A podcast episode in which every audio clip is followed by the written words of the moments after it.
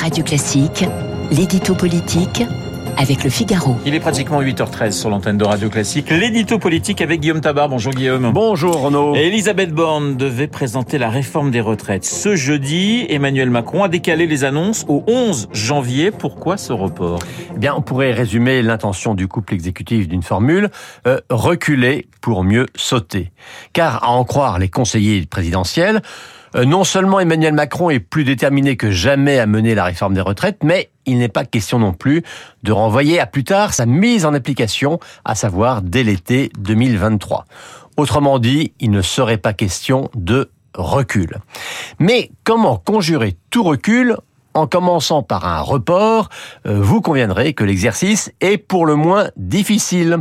Alors officiellement, il s'agirait de tenir compte de la nouvelle donne syndicale et politique, avec les élections professionnelles qui se sont achevées jeudi dans la fonction publique, et l'élection ce week-end du président des Républicains, mais l'argument ne tient pas une seconde, puisque ces deux échéances étaient connues depuis des mois et des mois et que personne n'avait alors forcé la Première ministre à prévoir de faire ces annonces le 15 décembre. Voilà, c'est les annonces, ça sera le 10 janvier et non pas le 11, comme je l'ai dit. Est-ce alors dans l'espoir d'arracher encore un, un accord d'une partie euh, des organisations syndicales, Guillaume? Alors, c'est effectivement un autre motif invoqué. Alors l'exécutif est lucide quand même, hein. il sait bien qu'il n'embarquera jamais la CFDT sur la retraite à 65 ans, ni même à 64. Mais la réforme a d'autres aspects plus gratifiants, va-t-on dire, euh, sur les carrières longues, sur la pénibilité.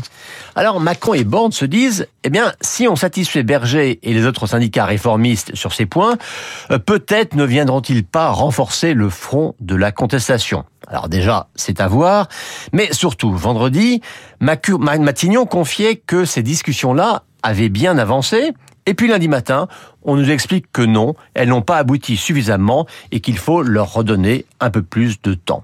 Mais c'est quand même périlleux car rien ne dit que la CFDT désarmera pour quelques compensations de plus. Alors demandons-nous plus simplement, est-ce que le chef de l'État a eu peur des grèves pour les vacances de Noël?